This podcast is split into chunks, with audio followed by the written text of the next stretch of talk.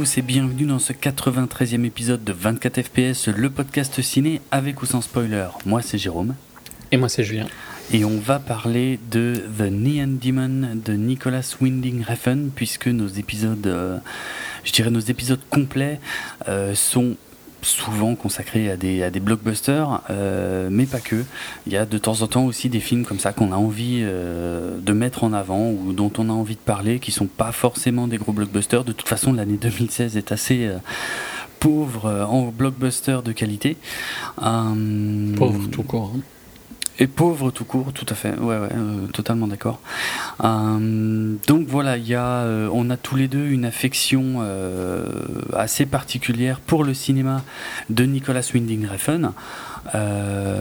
dont on a apprécié peut-être pas tout, mais une bonne partie des films précédents, puisque en ce qui me concerne, je me rends compte que je n'ai toujours rien vu de sa carrière avant Hollywood avant Bronson. Ben, je sais pas si Bronson compte, compte comme Hollywood en fait. Oui, non, enfin dans le sens euh, pré-anglais quoi. Ouais, ouais, voilà, ouais, plutôt, ouais. Mhm. tous les pushers, les trucs comme ça, c'est vrai que j'ai, je les ai toujours pas vus. Faudra peut-être quand même un jour que j'y jette un œil. Euh, mais donc voilà, c'est le mec qui a réalisé, euh, le, danois, hein, qui a réalisé la, trilogie Pusher, euh, qui a réalisé d'autres trucs que je connais pas du tout, comme Bleeder, Fear X, et puis qui a pour moi explosé en 2008 quand j'ai vu Bronson, qui reste un des films choc les plus impressionnants que j'ai vus ces, ces, dix dernières années au cinéma, qui reste pour moi de toute façon la plus grande performance de tous les temps de Tom Hardy qu'il n'égalera jamais, plus jamais, c'est pas possible. Pas possible de faire mieux que ce qu'il a fait, plus fou que ce qu'il a fait dans ce film. Euh, je sais pas, du coup, tu l'as vu? Oui, oui, oui. Ça y est, euh, ouais. non, non, mais je suis, je suis d'accord avec toi. Il est impressionnant dedans. Hein. Ouais. C'est fort violent. Enfin, c'est. Hmm, hmm. C'est très dur. En revanche, euh, Valhalla Rising, euh, j'ai pas compris en 2009. Euh, ouais, je sais pas, c'est un mystère ce film. Je, je ok, pourquoi pas. Mais je me suis endormi trois fois devant, c'est quand même un signe. j'ai pas compris. Ouais, c'était un peu un retour avec Mads Mikkelsen pour lui, vu il avait fait. la trilogie Pusher mhm. avec lui. Mhm. Drive en 2011. Ouais, bah c'est là où il a été connu pour euh, au niveau, à un niveau international, on va dire. Clairement, clairement. Euh, un très bon film, même si je ne l'ai jamais revu depuis le cinéma, mais j'en garde un, super souvenir. Ouais, pas facile non plus, hein, pas le genre de film pour tout le monde. Et je pense mm. qu'il a été très bizarrement marketé quand il est sorti. Euh, il est difficile. Il y a beaucoup de gens qui l'ont pas aimé du tout parce que je pense qu'ils s'attendaient pas du tout à ça. Clairement, clairement, mais oui, parce qu'il était probablement vendu comme un film d'action ou je ne sais quoi, et, euh, et c'est pas vraiment le cas. Ouais, ouais. Mais enfin, les, visuels, l'ambiance, euh, Gosling, hmm. tout était super juste. Ça a marqué les esprits. Euh, par contre, avec Only God Forgives en 2013, il a vachement divisé. Mais nous, on avait vraiment kiffé. Ouais, même si je peux comprendre pourquoi les gens n'aiment pas le film, hein, parce qu'il n'y a quasiment pas d'histoire. Ouais. Euh, c'est vraiment un attrait visuel quoi de regarder Only God Forgives. Ouais ouais moi c'était une question de, de visuel et d'ambiance euh, et d'ambiance euh, ouais bah aussi bien visuel que sonore c'était un tout qui m'avait vraiment happé pendant tout le film qui avait bien fonctionné sur ça au moins et mm. ouais, chaque plan est étudié pour être parfait les couleurs sont très contrastées mhm, mhm. c'est ouais, c'est pas pareil que Drive, c'est encore plus difficile que Drive en fait. Ah oui. C'est vraiment pas pour tout le monde. Ah et je pense que c'est ce que globalement ce qu'on avait dit dans notre épisode dessus. Hein. C'était donc le le 20 le 26. C'est vrai. Date. Putain. Ouais, en effet. Euh, mais voilà, pour ceux qui, qui, euh, qui aiment bien de, de, découvrir euh, le côté plus artistique et plus visuel du cinéma, c'est un film à voir. Ouais, je suis d'accord. Hmm. Euh, on a tous les deux fait l'impasse sur le, docu réalisé par sa femme, euh, My Life Directed by Nicholas Winding Refn, donc euh, sorti en 2015 et donc fait par sa femme Liv Corfixen. Donc voilà. je sais pas quoi dire là-dessus. Et donc il revient avec euh, The Neon Demon en 2016, son euh, troisième film d'affilée à être présenté au Festival de Cannes. Et je me rends compte que je n'ai absolument pas parlé de la formule de l'émission. Donc euh, rapidement, dans une première partie, là, on va parler ben, de, de quelques anecdotes qu'on aurait sur le film et surtout de notre ressenti général, mais sans spoiler. Et puis après, il y aura un signal sonore et on reviendra sur les principales scènes avec cette fois des spoilers. Donc The Neon Demon, euh, un projet qui a été annoncé, euh, je suis en train de chercher la date, euh, fin 2014. Qui est lié en fait à. Alors il y a des choses que je vais pas dire parce que pour moi ça relève un tout petit peu du spoiler. En fait, une de ses inspirations pour le film relève du spoiler, donc je ne la nommerai pas dans cette partie de l'émission. Euh, mais ce que je peux dire, c'est que euh, il, est conscient. Bon, pour ceux qui connaîtraient pas du tout le cinéma de, de, Monsieur Reffen, c'est quand même assez violent par moment, pas tout le temps, mais par contre quand ça quand ça gicle, ça gicle et pas qu'un peu. Euh, et là, il avait envie de faire un film violent, non plus avec des mecs, mais avec des femmes. Et il voulait tourner ça en Asie. Et c'est sa femme justement qui lui a dit non, moi l'Asie, euh, non, non, je ne veux plus, stop. Euh, et euh, c'est pour ça qu'il a décidé de baser donc l'action de The Neon Demon à Los Angeles. donc bah, là-dessus. C'est assez bizarre parce que j'ai du mal à imaginer l'histoire autre part qu'à Los Angeles. Oui, en même temps, voilà, je comprends pas comment le film aurait pu se faire. En fait, ouais, alors ça peut coller en fait si on sait que le script a globalement été peut-être pas globalement, mais il y a quand même beaucoup de choses qui ont été improvisées euh, pendant le tournage. Notamment la toute fin, ce qui, quand on le sait, euh, a une certaine logique en fait. Mais ça, on en reparlera. mais, tu vois, l'idée générale fonctionne à LA, pas vraiment ailleurs. Totalement, totalement. Mais si ça se trouve, ça aurait été un autre ça aurait été un autre film. Ouais, ça aurait été un autre film. Ça aurait été un autre film. C'est, je pense qu'il avait, euh, il avait des thèmes en tête, peut-être des visuels, mais le scénar, scénar, euh, il l'a, euh, il l'a vraiment adapté à l'endroit où il a tourné, ouais, clairement. Parce que c'est vraiment purement euh, l'idée de base du film, on va, on va, on va la dire, mais mhm. ça, le côté jeune, jeune actrice d'un bled qui vient pour devenir célèbre à LA, mhm. ça ne fonctionne que à LA, à la limite à New York peut-être, mais globalement ça fonctionne principalement à LA peut pas vraiment euh, mettre ça dans une autre ville équivalente. Mhm, tout à fait. Et euh, donc pour le rôle principal, en fait, il pensait à Carrie Mulligan, euh, qui, pour des raisons que j'ignore, a été assez rapidement remplacée en fait par Elle Fanning. Donc Elle Fanning, je sais pas, peut-être que c'est idiot ce que je vais dire, mais enfin pour moi, qui reste la sœur de Dakota bah, Fanning. Mais, mais, bah, sauf que Dakota Fanning, on la voit plus. Ouais, mais bon, ça reste. Euh, sa sœur était connue avant, quoi, on va dire. Ouais, voilà, voilà. Euh, mais elle était dans Super 8. Oui, c'est vrai. Et, oui, mais oui, j'avais oublié. Ouais, c'est vrai que j'ai pas, comme j'ai pas forcément euh, cherché dans la, la filmo de, de Elle Fanning, je sais que je l'avais déjà vu quelque part, mais je savais plus trop dans quoi. Et euh, je vois qu'elle était dans I Am Sam en 2001. Elle devait vraiment être toute petite. Euh, elle était dans We Bought a Zoo de euh, Cameron Crowe. Ok. Avec Matt Damon et Scarlett. Mhm. Dans Babel. Tiens, dans, le, dans Benjamin Button. Ouais, j'ai aucune, aucun, souvenir. Ouais, non, mais pareil. Mais Dans Super 8, elle avait quand même un rôle assez important. oui, voilà, euh, voilà. C'était, c'était probablement son premier rôle de premier plan, je pense. Hmm. Ouais. Je l'avais vu aussi dans, euh, dans Twixt, le, le, dernier film en date, il me semble, si je dis pas de bêtises, de Francis Ford Coppola, qui était vraiment pas fou. Euh, euh, et, elle avait un rôle assez important euh, dans Maléfique de Disney, donc qui revisitait le, la Belle au bois dormant, mais du point de vue de, bah, la méchante Maléfique, donc jouée par Angelina Jolie. ouais, puis on l'a vu il y a pas longtemps dans Trumbo, des trucs comme ça, mais ok. Voilà pour la filmo d'Elle Fanning, euh, qui était âgée de 16 ans au moment du tournage d'ailleurs. Elle jouait la, la, fille la plus âgée de Trumbo. Ok. Donc elle avait quand même un rôle. Enfin, je dis, enfin, tu vois, c'était pas un rôle super important, mais Mhm. elle a quand même pas mal de scènes. euh, Oui, on la, on la voyait pas mal, ouais. Mm. Nicolas.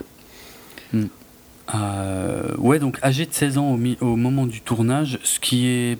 euh, Assez spécial. hein. Moi, je bah- me demande comment certains trucs ont, sont passés. spécial et d'un autre côté très bien adapté au, au sujet. Je veux dire, la, la, la jeune provinciale qui débarque euh, à 16 ans euh, à LA, ouais, pour- ça marche assez bien, quoi. Toute ouais, innocente, elle, toute euh, gentille. Enfin, elle, fait très jeune, donc il n'y a pas Oui, de souci. Mais c'est juste d'un point de vue par rapport à ce qui se passe à l'écran, je trouve que Oui. c'est assez spécial que ce soit une mineure. Quoi. Tout à fait, tout à fait. Ouais, Ça m'étonne que ce soit légal en fait. C'est plus dans ce côté-là que- Ouais. qu'autre chose. Oui, oui, c'est pas faux. Oh, ouais, peut-être aussi qu'on a l'habitude d'actrices plus, plus âgées qui, qui se font passer pour plus jeunes qu'elles ne sont. Et c'est, Mais peut-être qu'il y a des raisons légales aussi. Ouais, c'est vrai maintenant que j'y pense. Je, je sais pas. C'est sûr qu'il y a des trucs chelous quand même dans le film. hein. Mhm. Et en plus, enfin, tu trouves qu'elle fait 16 ans? Non. Je trouve qu'elle, enfin, tu trouves qu'elle fait plus vieille ou plus ouais, jeune? plus, à, à peine plus. Ouais, bah moi je trouve qu'elle faisait plus 18 en fait. Quand ils disent 16, Oui, oui. je trouve pas vraiment que ça marche, tu vois. Non, moi non plus. Euh, et je trouve ça assez, en fait, je trouve ça assez bizarre qu'elle ait eu 16 ans dans, le- dans la réalité parce que j'imagine que ça a dû créer des problèmes, quoi. Parce que ça, il, il y a dû avoir des discussions sur le fait qu'elle a que 16 ans par rapport à ce qu'on voit. Mm. Et ça n'apporte rien parce qu'elle ne les fait même pas. C'est un peu bizarre, ouais. Ouais, ouais. Je dis pas qu'elle fait vieille, hein, parce qu'elle fait très très innocente et très jeune dans Mhm. tous les cas, mais Ouais. plus 18 qu'autre chose. Quoi. Ouais. Euh, et je trouve que quand ils disent qu'elle. En fait, je trouve presque que c'est une erreur quand ils parlent de son âge parce que. T'as plus l'impression qu'ils le disent pour que ça te choque. Peu- C'est possible. si, tu vois, euh, elle ne fait pas excessivement jeune, quoi. C'est pour ça Non. que ça paraît bizarre. Hmm. Parce qu'il y a des actrices qui font très plus jeunes qu'elle, Oui. qui sont plus vieilles, quoi. Oui. Tu vois, par exemple, je trouve que le film aurait pu fonctionner avec Chloé Grace Moretz, qui fait 13 enfants. Oui, c'est vrai. Et Mais qui fait moins aurait- modèle, par contre. Ouais, mais je trouve pas qu'Elle Fanning fait spécialement modèle, même s'il la, il la sublime à, à quelques moments euh, Mhm. dans le film. Mais tu vois, elle n'a pas vraiment ce côté que, enfantin que Chloé euh, a Ouais, c'est vrai. dans son visage. Et certaines scènes, je pense, auraient été plus fortes, tu vois, avec un visage plus enfantin, Mhm. Oui, oui. Euh, par rapport à l'histoire qu'il veut raconter, quoi. Ouais, c'est clair. Bah, euh, en plus, euh, les, les deux actrices, enfin, il y a trois actrices en fait qui sont qui sont face à elle dans le film, puisque c'est un film donc essentiellement féminin. On a Jenna Malone. Euh, qu'on a vu euh, qu'on a vu en fait dans plein de trucs euh, qui était toute jeune dans Contact qui était dans Donnie Darko qui était dans Orgueil et préjugés Into the Wild Sucker Punch et même dans les Dans derniers Hunger Hunger Games. Hunger Games voilà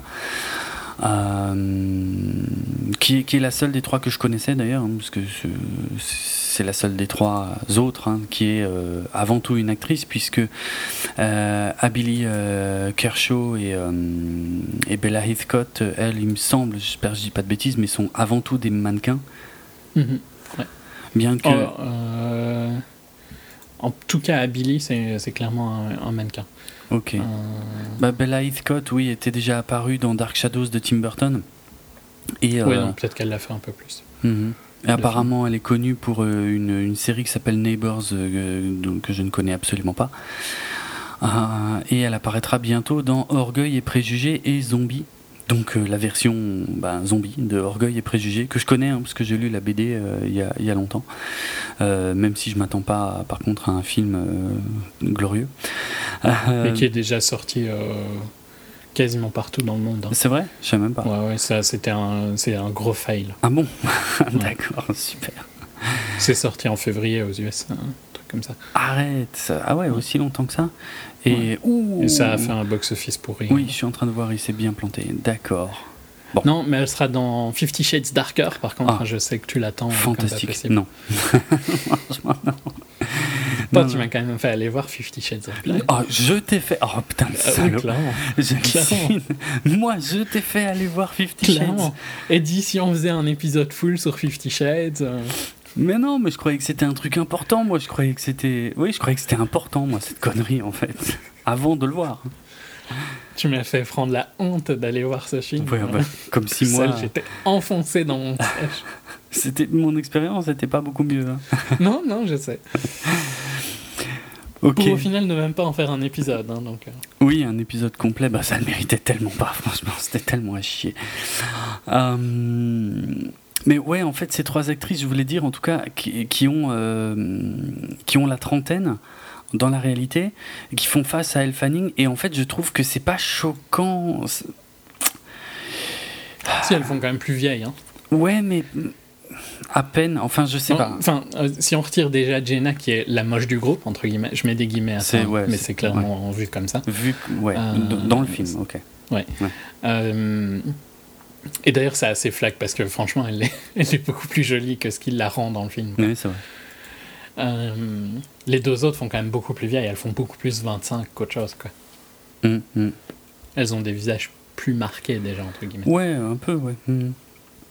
Mais, mais je trouve quand même que je- la différence. Ok, Elle Fanning a un visage vraiment angélique.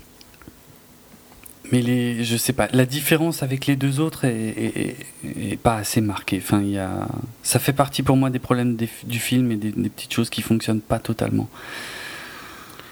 Oui, par rapport à ce que le film raconte, le fait qu'elle est censée être euh, à un niveau tellement incroyable, ça, ça, ça, ça le rend pas. Et c'est pas qu'elle est pas jolie, parce qu'elle est très jolie. Mhm. Elle est, elle est adorable dans plein de scènes. hein, Mais euh, d'ailleurs, elle est plus adorable quand elle joue l'innocente que quand elle joue euh, un, au- un autre style. Mais j'en Ouais. dis pas plus euh, hors spoiler. Ouais, ouais. Mais je, enfin ouais, je suis d'accord qu'il n'y a pas assez de différence entre, euh, entre les trois. Euh, dans un sens, c'est un peu un mauvais casting. C'est pas, c'est pas vraiment un mauvais casting dans le sens où elle rend quand même assez bien, mais ça aurait pu être mieux casté pour l'histoire qu'il veut raconter. Je suis assez d'accord. Euh. Les autres actrices, vite fait, Christina Hendricks. Alors, Christina Hendricks, C'est évidemment. un tout petit cours, hein. enfin c'est un tout petit rôle. Mais... Ah, Malheureusement, oui, c'est un scandale absolu. Euh, Christina Hendricks, la plus belle femme du monde, euh, bon, habituée hein, de, de Nicolas Winding Refn, puisqu'elle elle apparaissait déjà dans Drive, et qu'il avait aussi un projet euh, très improbable de, de film euh, Wonder Woman avec Christina Hendricks dans euh, le rôle principal. Je crois qu'il en a reparlé hein, cette semaine. Il- voudrait il- bien- Il en a reparlé, mais en plus, il en a remis une couche qu'il aimerait aussi faire euh, Batgirl. Ouais. Et il n'y a aucune chance que quelqu'un lui Non, confie. euh, C'est sûr et certain. Voilà. Enfin, il faudrait vraiment quelqu'un qui.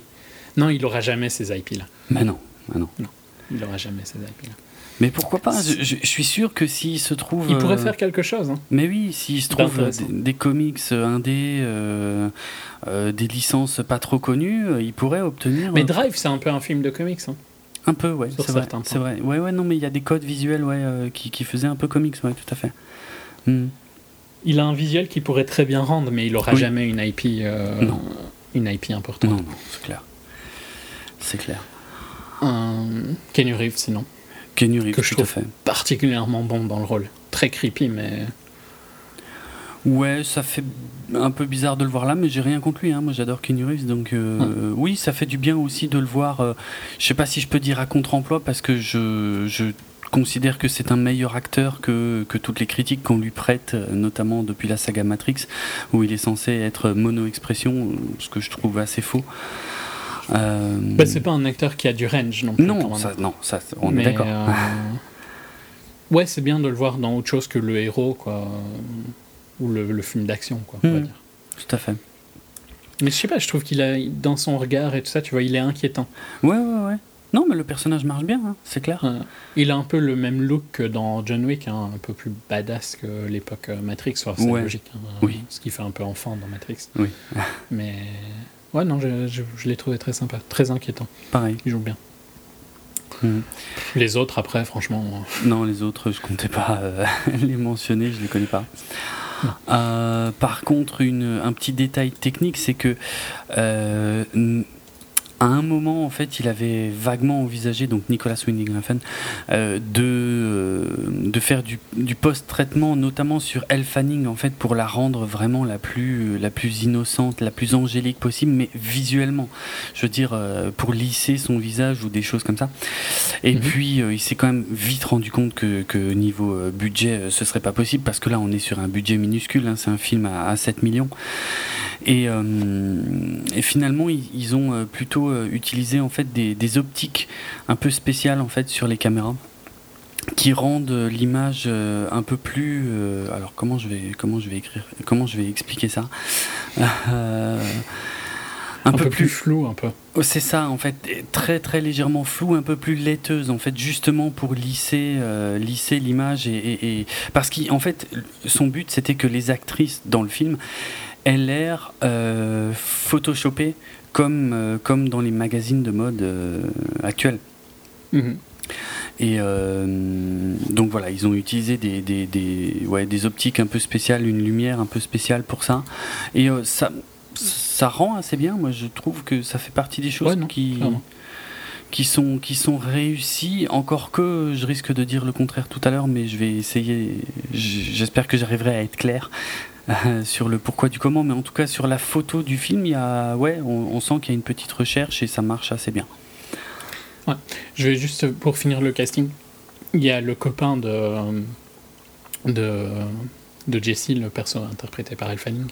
Euh, les Français le connaissent peut-être un peu plus, vu qu'il Ah bon c'était l'acteur principal de Love de Gaspard Noé. D'accord. Je sais pas si tu l'avais vu ou pas. Non, non. Enfin, tu vois le film que c'est. Oui, Le- Il y a en 2015, je pense. Love. oui, c'est pas très vieux. ouais. Donc euh, voilà. Je, je l'avais vu. Je me, quand je l'ai vu, je me suis dit, ah, tiens, c'est le mec de Love. D'accord. Mais euh, voilà. Love était pas incroyable, hein, je trouve. Ouais. C'était, euh, ça jouait beaucoup sur l'idée de. Enfin, en dehors du fait des scènes de sexe non simulées, c'est sur ça que le film a été vendu, quoi. Oh, regardez, j'ai fait un film choquant. Mmh. Le voir, quoi. C'était pas très intéressant en dehors de ça. Euh, autre chose sur. Ouais, sur va le sur faire. l'aspect technique, euh, au pire, euh, ouais, je vais encore mentionner donc la BO euh, composée par euh, Cliff Martinez, qui avait déjà bossé sur Drive, euh, qui est assez sympa euh, par moment, qui a, qui a en fait, c'est difficile à expliquer ça aussi, hein, parce que c'est très, euh, c'est vraiment dans le feeling quand on l'écoute, mais euh, il y a un côté oppressant qui accompagne assez bien certaines scènes. Mhm. Euh, bon, d'autant plus Mais que c'est le- un, très bon euh, musicien de film, hein, compositeur de film. ouais, Parce qu'il a fait des, il a fait Trafic, il a fait Solaris. euh. Enfin, il a, il a, il a pas fait énormément, quoi. C'est pas un Zimmer, mais Mm. beaucoup de films où euh, il arrive à mettre de l'attention. d'accord. Ben, euh, ça marche assez bien dans certaines scènes euh, de euh, The Neon Demon. Putain, je- le trou de mémoire sur le titre du film, c'est de pire en pire. Euh, il avait aussi bossé sur Only God Forgives d'ailleurs. Et sur euh, Spring Breakers, avant ça. Ah Je sais ouais. pas si tu te rappelles. Si, si, malheureusement. Euh, non, mais c'est marrant que tu parles de Spring Breakers parce que j'étais à un moment tenté de faire des parallèles. Au niveau, parce que là, en plus, on va glisser vers la critique, hein, mais au niveau de la de l'ennui ressenti et de la prétention du film, euh, c'est pas aussi atroce que euh, Spring Ah, Breakers. c'est beaucoup moins prétentieux que Spring C'est beaucoup, Breakers. ouais. alors, par contre, c'est beaucoup moins prétentieux. Ok, ça, euh, ça, je suis d'accord. Mais Ici, il fait le. Parce que, ouais, non, Spring Breakers, c'est vraiment prétentieux et Harmony Corrine est prétentieux, Oui, je oui. trouve. Euh, Ici, il fait plutôt le film qu'il a envie de faire. Après, ça reste des films un peu arrogants, hein, mais tous ces Mm. films sont arrogants. Ouais, Dans le sens où ils sont pas accessibles, tu vois. Ouais, Donc, ouais. à partir du moment où ils sont pas accessibles, ils vont être un peu arrogants. Mm. Mais vas-y, je te laisse. Ben, euh, alors sur la critique générale, euh, comment dire, il y a, il y, a, il y a vraiment différentes choses dans ce film. En fait, c'est que d'un côté, il y a quelques scènes, mais alors vraiment une petite poignée de scènes. euh, très très très visuelles justement qui jouent sur euh, bah, un peu comme le titre semble l'indiquer hein, sur les, les lumières un peu euh, néon euh, le, le euh, L'attrait de... de la célébrité, tout ça. Euh, oula, attends, ça c'est encore autre chose. Pour l'instant, je suis que sur le visuel. Euh, je, ah oui, ok. je, voilà, les, les, les, lumières très très vives, mais dans des environnements euh, extrêmement sombres, qui, qui est l'un des éléments qui m'avait beaucoup plu dans Only God Forgives.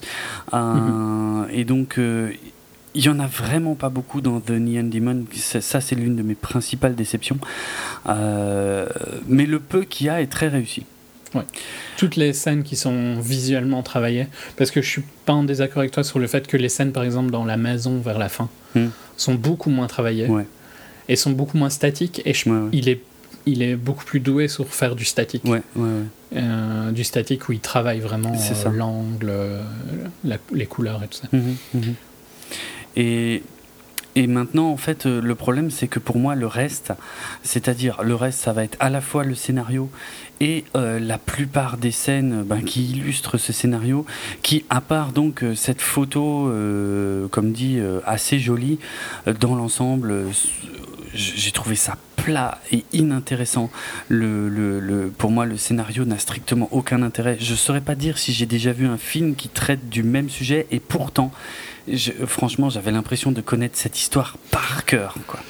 Bah, le film, c'est entre une critique de euh, l'industrie de la mode, on va dire, pour faire simple, tu vois. le côté, euh, il faut tout le temps renouveler et tout ça, mais c'est ultra générique comme critique. À fond. Enfin, c'est, enfin, c'est le truc que tout le monde sait, quoi. Oui, ok, les modèles ont euh, une, une date de péremption assez rapide. Mhm. Ben ouais, comme tout le monde le sait, quoi. Tu vois, je trouve pas que c'est très original à dire mhm. ça. Euh, et euh, le côté euh, recherche de la célébrité de la fille qui vient d'un bled. Quoi. C'est ça, ça c'est, un, c'est ultra classique. C'est même, ouais, non, c'est, c'est ultra cliché, il n'y a pas de souci. C'est quasiment digne de, de, de, téléfilm. Enfin, pour moi, ce scénario, à part, à part peut-être la fin, fin, c'est, c'est un téléfilm, quoi. Ça n'a aucun intérêt, franchement. C'est. Ouais, non, mais je suis pas, je suis pas en désaccord avec toi, mais je suis moins négatif que toi parce que je trouve que visuellement, il est, il a, il a peut-être moins de plans qui sont, quasiment tous les plans de Only God Forgives étaient incroyables. Oui, oui, grosse différence avec celui-là. Ici, c'est plus un film normal dans le sens où il, a, il, a, plus un rythme de film normal et il se pose moins pour faire des plans. Mhm. Mais je le trouve plus facile à cause de ça, tu vois. Même si l'histoire est moyenne, et euh, Enfin, ouais, l'histoire, elle est, elle est complètement pourrie, il faut pas chercher à l'analyser. Il n'y a pas de scénario, quoi, globalement. Non, non. Je sais pas qui l'a écrit, ah bah lui, apparemment, et d'autres personnes. Enfin, euh, vraiment, c'est du plus basique au plus basique qu'on peut. Mm. Mais par contre, ça fait plus avancer. Donc, dans un sens, je le trouve plus accessible qu'Only God Forgives, tu vois.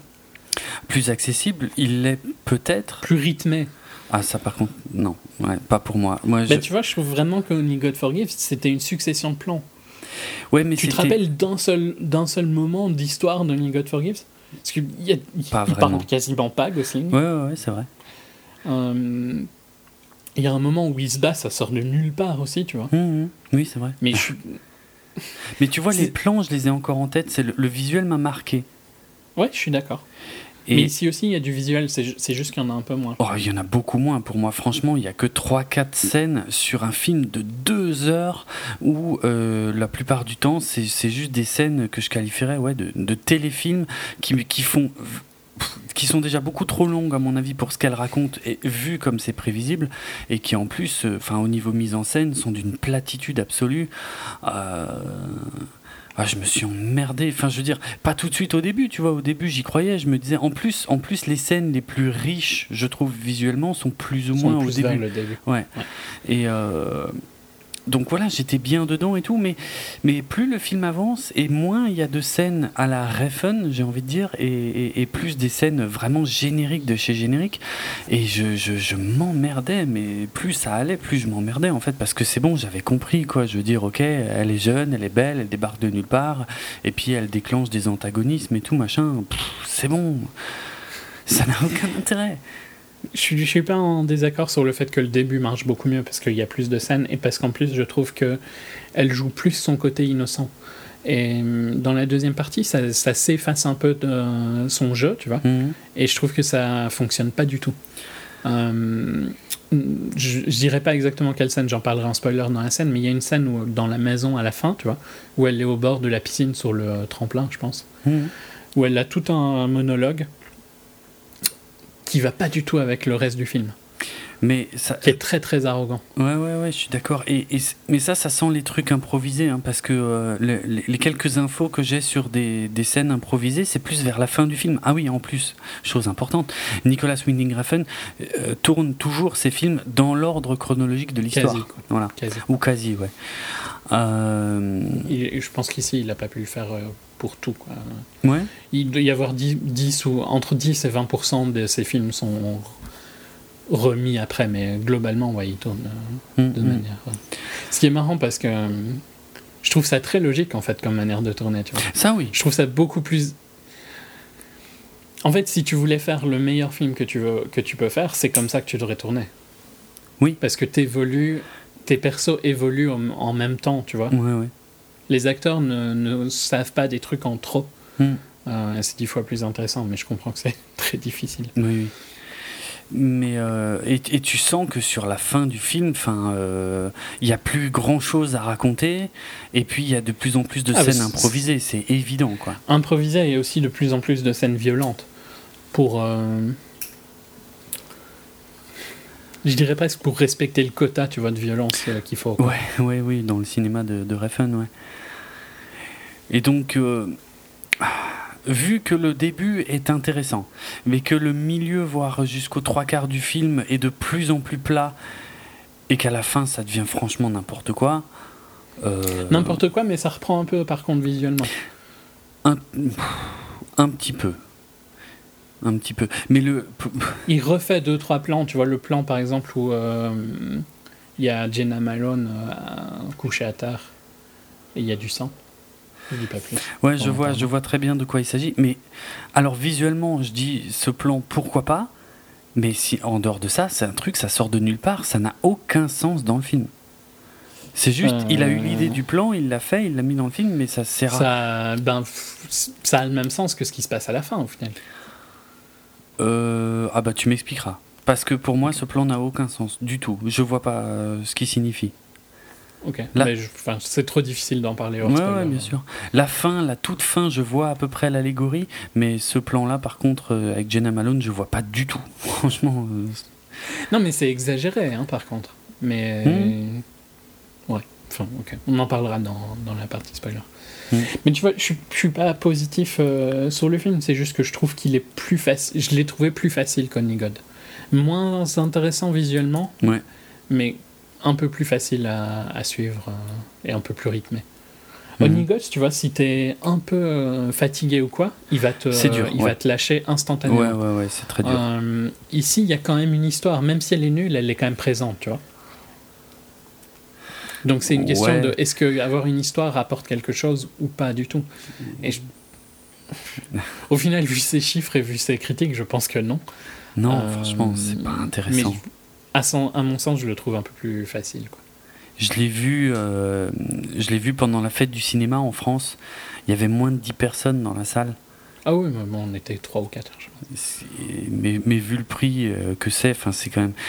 Bon, ok, le film venait peut-être pas de sortir non plus, mais. Oui, puis c'est clairement pas un film. Euh, c'est pas, je dirais que c'est pas un film pour la fête du cinéma, tu vois. C'est un film pour les petits ciné indépendants. Ça, ça je suis d'accord, mais, mais l'un des buts de la fête du cinéma, c'est que ça, ça, donne plus facilement accès au public à ce genre de film qui n'irait pas voir en temps normal. Ça, c'est dans l'idée, je pense. Oui. Mais après, dans la réalité, les gens vont voir Camping pendant la fête du cinéma. c'est pas faux. Je crois qu'il n'était pas sorti. Oui, enfin bon, Non, mais il est, oui, il est peut-être sorti le tout dernier jour de la fête du cinéma et ça a dû aider. T'as pas tort sur ce coup-là, de toute façon. Euh, mais ouais, non, moi, je, voilà, voilà. c'est vrai que je me souviens pas forcément de l'histoire d'Only God Forgives, mais pourtant je garde des souvenirs assez vifs de certains moments du film. Mais alors qu'ici, je me souviens ok de quelques. Tu te souviens de l'histoire quand bah, même. là, je me souviens de l'histoire, mais je me souviens surtout que je me suis emmerdé à crever. c'est ça le problème. Ouais, mais enfin. C'est difficile parce que j'ai pas envie de défendre un truc que j'admets est mauvais, tu vois. Mmh. C'est juste que je le trouve plus facile. Euh, grâce à cette histoire. Quoi. Et euh, ouais. Et, puis je vais, je vais aborder un truc qui va pas être facile hein, sans spoiler, mais enfin je tiens à le dire quand même là. Euh, c'est que le l'épilogue, donc vraiment la, dernière scène euh, du film, qui est complètement en dehors du film. Enfin, on, part sur autre chose limite et ça me dérange ça me dérange dans le sens où ça redeviendrait presque intéressant en fait à ce moment-là. Et limite je me demande si c'est pas plutôt ça le film qu'il aurait dû faire au lieu de je pense que c'est plus lui hein, dans ce dans ce moment-là. Bah, plus lui euh, en même temps le reste c'est qui alors? Non mais c'est plus sa vision épurée du cinéma je la retrouve plus là quoi. Parce que les plans sont beaucoup plus statiques. Euh, la caméra bouge moins. Oui, oui, c'est vrai. Il y a plus de contraste. Euh, il y a plus une recherche sur tous ces moments-là. C'est vrai, c'est vrai. C'est très euh, graphique, c'est très. Il y, y, a beaucoup d'attention sur l'image, mais dans un style un peu différent du reste du film. Mhm. Mais ouais, du coup, il y a une rupture qui m'a vraiment gêné, c'est-à-dire. Mais oui et non, parce qu'elle est présente dans, tu vois, la, la première scène où elle, euh, enfin pas la première scène, mais la scène où elle va, euh, où elle a un shoot euh, et où le, le photographe, je sais pas, la recouvre d'un truc doré. Mhm. Ça, c'est un peu le même style de scène, c'est un peu le même, la même vision, tu vois, parce que c'est des plans statiques où la caméra bouge pas et qui sont fort travaillés sur les couleurs et le choix et tout ça. Je suis d'accord, mais euh, au niveau de l'histoire, l'implication des deux scènes n'est pas du tout la même. Et euh, la première, euh, enfin celle dont tu parles, donc le shooting où elle est toute seule, et pour moi n'apporte. Ah, moi je parlais d'un pur côté visuel. Hein, d'accord, d'accord, ok, ouais, ouais, ok. Parce que niveau scénario, cette scène est dix fois trop longue et n'apporte rien du tout, je trouve quoi. Ça, enfin, en tout, cas, ça explique quelque chose qui aurait pu être établi en deux minutes. Ah oui, mais, mais là, par contre, je comprends pas parce que je suis d'accord avec toi que la scène n'apporte rien niveau scénario, mais par contre, elle est très réfène. Euh, c'est à ce stade du film que j'ai commencé à m'emmerder, en fait. Ça a été le tournant du film, c'est là que j'ai commencé vraiment à, à lâcher, quoi. Euh, parce que là, tu vois, je trouve que je suis pas vraiment d'accord avec euh, ce que tu dis, dans le sens où si tu trouves qu'il n'y a pas assez de visuel, ça reste une de ces scènes visuelles qui est très lui. Ok. Bah, bizarrement, moi, je la compte pas dans les scènes visuelles intéressantes du film. Elle Ouais, ok. Ben, je sais pas. Enfin, ça me paraît bizarre parce que tu vois, je, je trouve que c'est clairement. C'est à ce que j'associe son style de réalisation, c'est à ce genre de scène, quoi. Et je trouve, tu retrouves un peu la même chose dans les autres scènes qui fonctionnent avec lui. Et dans Ligot, il y a un peu la même chose. Hmm. J'ai l'impression de me répéter, tu vois, si je redis que c'est parce que c'est statique, le contraste, tout ça. Mais... Bah, je sais pas, ça m'a euh. pas. Euh, en fait, la lumière dans, dans cette scène-là est trop crue, alors que justement, euh, dans les scènes que je trouve moins intéressantes, il y a un vrai travail justement sur l'obscurité, sur, sur les lumières vives ou des choses comme ça. Sur les néons et tout ça. Voilà. Mm, et pas, je suis pas, pas en désaccord, mais il y a quand même un travail sur le fait que la lumière est aussi crue, justement. Oui, oui, ça je dis pas le contraire. Tu vois, elle est pas, elle est pas naturelle, quoi. Elle est quand même travaillée. Ouais, ouais, ouais, c'est vrai. Elle est juste travailler dans, un, dans une autre optique, quoi. Mais ça fonctionne aussi, je trouve. Ok. Euh, tu ne le conseilles pas, je pense. Non, non, vraiment pas. Euh, franchement, non, non. Ça n'a aucun intérêt. Je veux dire, sur deux heures de film, il y a peut-être euh, dix minutes que je trouve visuellement intéressantes, et puis la fin qui est peut-être le plus. Enfin, j'aurais préféré un film sur ce qu'on voit à la fin, au final oui, que ça aille plus vite vers ça. Ouais, ouais, clairement, clairement. Parce que là, à ce stade du film, moi, j'en avais ras-le-bol, j'avais envie de me barrer. Ça m'a un peu. Mais je sais pas trop où tu vas après ça, tu vois. Parce que je pense aussi que c'est. Oui, parce que ça dit. C'est casse-gueule. Hein. Oui, ça dit un peu tout ce qu'il y a à dire, c'est vrai. Mais. Mais c'est plus intéressant que, que, que, le reste, en fait. Mais par contre, euh, il pourrait être plus court. Hein. Il gagnerait à être plus court. Ah oui. Il gagnerait à être, oh faire 1h20, par exemple. Ah ouais, ouais. Franchement, sur ce film, ouais, clairement clairement. Tout, tout tire en longueur. Il y a tellement de choses qu'on va, qu'on va un peu analyser dans la seconde partie de l'émission, mais de, trop de scènes qui, qui, qui, racontent des choses, soit qui sont très claires, très, très premier degré, euh, soit parfois un peu cryptiques, mais qui sont quand même trop longues. Quoi. Only God Forgives ne durait qu'une heure trente. Hein. Et, et, c'était une très bonne chose, vu le film que c'était. Il aurait duré deux heures, ça aurait été pénible. Ouais, ouais, clairement. Hmm. C'est, il a un cinéma qui se prête plus à. Je dirais presque qu'il a un cinéma qui se prête à du moyen. Ouais. Ouais, c'est vrai. Euh, du 50-60 minutes, je pense, serait parfait pour lui. Mais enfin, c'est pas viable hein, Bah, si, parlant. si Valhalla Rising euh, avait duré 50 minutes, peut-être que ça aurait été euh, intéressant. Ouais, mais c'est pas un format qui existe, quoi, donc euh, Non. Difficile. Euh, ok, moi je, je, vais pas vraiment le conseiller non plus, mais je l'ai moins détesté que toi, hein, clairement. Moi j'ai pas passé Ouais. un mauvais moment, je me suis pas euh, emmerdé. Je suis d'accord qu'il y a peut-être moins de, de scènes euh, marquantes visuellement que dans Only God, Mm. mais à côté je le trouve plus facile. Donc, euh, si, si on est intéressé par le cinéma de Refn, je trouve que bon, quand même, il en fait pas non plus des tonnes de films. Non, c'est vrai, c'est bien de le voir pour compléter le truc, mais ce- celui-là, je le reverrai jamais, c'est clair et net. Oui, mais j'ai pas non plus revu Only Gods. Hein. Ouais, Only God. mais Only God, Drive, j'ai envie de les revoir, donc... euh, Ok, moi plus Drive qu'Only God. Only God, j'ai un souvenir de ces scènes, ça me suffit quoi. mm. Je crois que je me suis plus ennuyé dans Only God que toi, hein. donc euh, Ah c'est ouais. peut-être pour ça que je suis plus positif sur, euh, Ok. sur Neon. Et Bronson, je le revois régulièrement et euh, c'est toujours aussi dingue.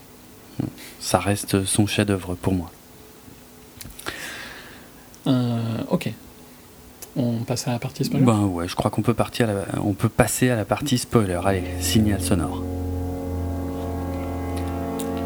Euh, pour, pour démarrer la, la seconde partie de l'émission, je vais euh, mentionner un petit détail. C'est, euh, je crois que c'est la première fois que je vois, euh, tu sais, au début du film, parmi les, les différents logos des sociétés de production, je crois que c'est la première fois que je vois Amazon Studio. Oui, ça m'a apparu spécial aussi. Ouais, ça fait bizarre. Peut-être que je l'avais déjà vu avant, mais. Hmm. Mais ouais, c'est Amazon qui a les droits de distribution C'est, c'est quand même un, studio relativement récent, hein, je crois. Euh, oui, euh, 2014, non 2010. Ouais, ah, quand même. Mais euh, 2000, oui, mais bon, à mon avis, ils ont quasiment rien fait en 2010. hein. Et les premiers trucs qu'ils ont fait, je pense que c'est en des, des pilotes de série, c'était en 2013 ou 2014. Ouais, Donc ouais. euh, ça fait pas longtemps qu'ils s'intéressent à autre chose, je pense. que- Bah, D'après ce que je vois en fait sur la page wiki du studio, euh, au cinéma, euh, la première apparition c'était en 2015 et euh, sinon c'est quasiment euh, putain c'est que des films de 2016 en fait. Par contre il y a un paquet de films en 2016 quoi. Donc c'est vraiment Bah, tout ils- récent. C'est logique, hein, ils, veulent être compétitifs avec Netflix. Ouais, euh, tout à fait, tout à fait. Et je pense que c'est typiquement le genre de film qui est intéressant à, à acheter pour des studios, des, des services comme ça. Ouais, pourquoi pas, ouais. ouais. c'est pas des trucs qui doivent leur coûter super cher, tu vois. Et, et en même temps, euh, il y a des fans, tu vois, de Refn, comme il y a des fans de Pitié. euh, enfin, tu vois, je pense que ça t'apporte un côté sérieux d'acheter des films comme ça. Mhm. Euh, tu vois, en comparaison, euh, Netflix, quand il fait les trucs de Sandler, ça lui apporte beaucoup de critiques négatives. Oui, c'est clair. Et quand il prend un truc comme Beast of No Nation de euh, Cory, je ne sais plus quoi, Fuka Ganawa ou un truc comme ça.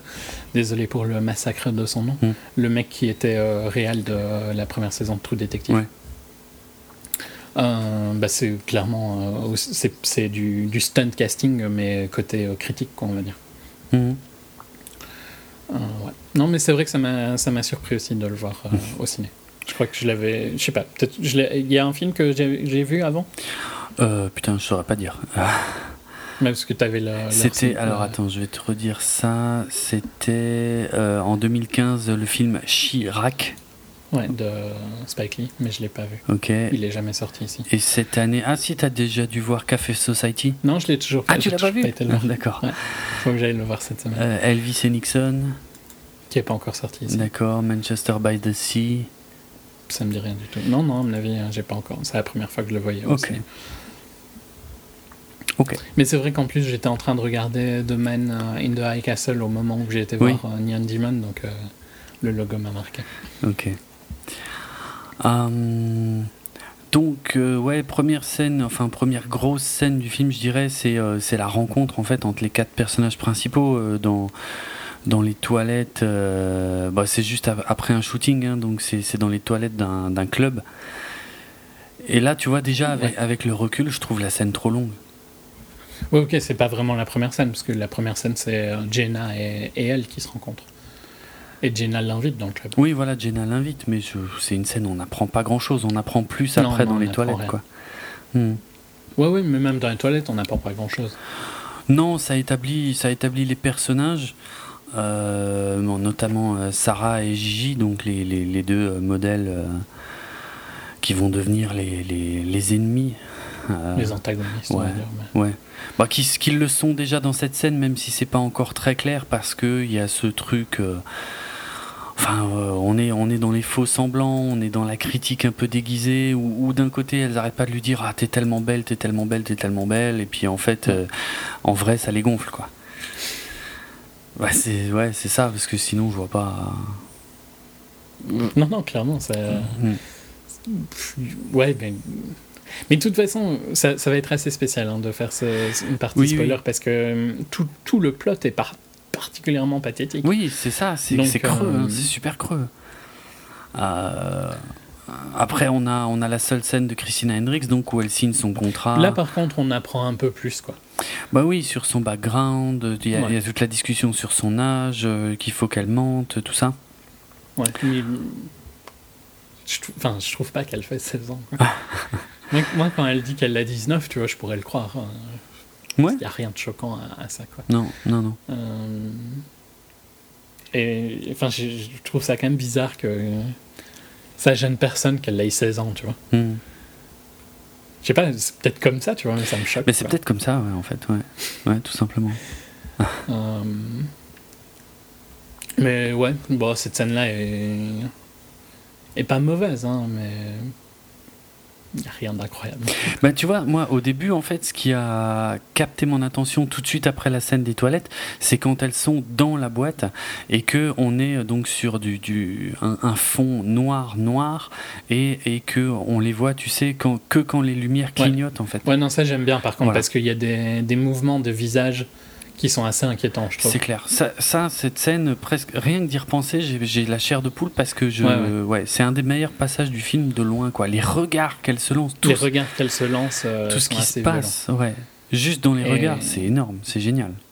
Ouais, Et ça, c'est une super bonne idée visuelle, le fait que tu ne les vois que par moment et tu vois les changements de visage en visage. Ouais, ouais. Ouais, non, ça c'est super elles arrivent à passer des émotions, beaucoup d'émotions quoi, mhm. euh, dans, ces, dans ces courts instants, parce que ça dure quoi, une demi-seconde à chaque fois le, ce qu'on voit dans leur visage. Et pourtant, il y a plein de trucs qui passent. Quoi. Mhm. C'est l'une des scènes les plus intéressantes, à mon avis. Mais en plus, c'est un peu ce que le vendait le film dans ce côté un peu. bah oui. De nuit, quoi. Et oui, tout à fait. Et qui, au final, n'est pas si présent que ça. Non, il n'est pas, pas très présent. Ouais. Euh, Puisqu'après après la signature de son contrat, donc il y a le fameux shooting euh, qui est là en lumière euh, beaucoup plus crue. Et ok, il y a un travail intéressant, notamment sur le fond blanc qui paraît infini, mhm. des choses comme ça. Et... moi j'aime bien hein, cette scène. Ouais. Et la peinture dorée et tout ça. Ben ouais, je j'ai pas compris. Enfin, je dis, à, partir du moment où le photographe fout tout le monde dehors, euh, notamment Ruby, euh, qui elle aimerait bien rester, euh, c'est vrai que Ruby, à la limite, c'est un personnage qui est à peu près intéressant parce que pendant un moment, on se demande si c'est une vraie copine ou si c'est, elle se place déjà en ennemi et que c'est un piège. c'est pas très clair au début.